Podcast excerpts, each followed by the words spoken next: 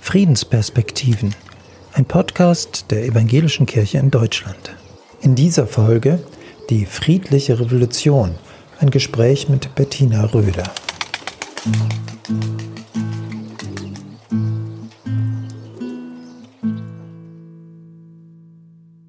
Es waren auch Gesänge, es waren Kerzen, es war einfach eine ganz friedliche Situation.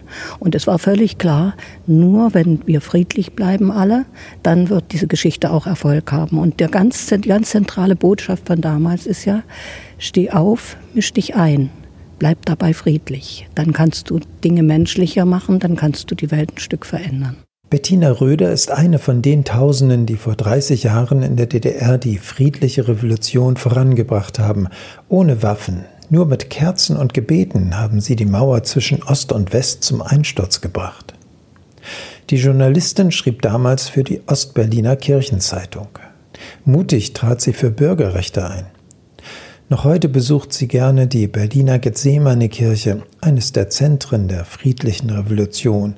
Bettina Röder erinnert sich, also in dieser Gethsemane-Kirche haben eben die Friedensgottesdienste stattgefunden.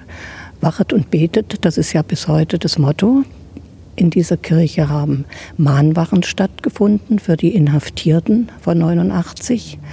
Und in dieser Kirche hat es hier am Gemeindehaus neben der Kirche äh, ein Mahnwachenbüro gegeben, wo die betroffenen Menschen, die gar nicht so friedlich behandelt wurden in den Nächten, aber friedlich geblieben sind, äh, ihre Zeitzeugengeschichten abgeliefert haben. Das hat es in anderen Städten ja auch gegeben.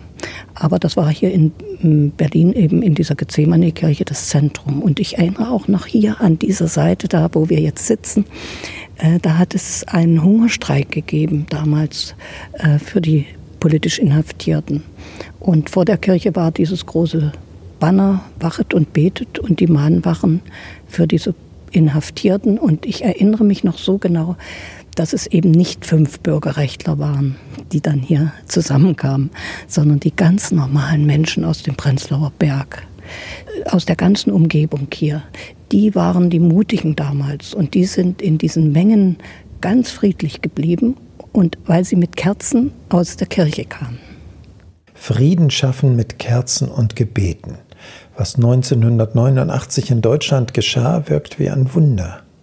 Dass Revolution auch friedlich geschehen kann, war bisher nicht bekannt. Christinnen und Christen haben der Welt vorgemacht, Frieden kommt leise, aber gewaltig.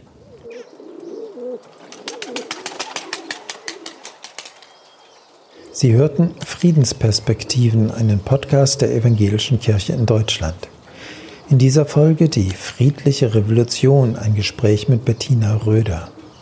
Mehr Infos online auf ekd.de slash Frieden.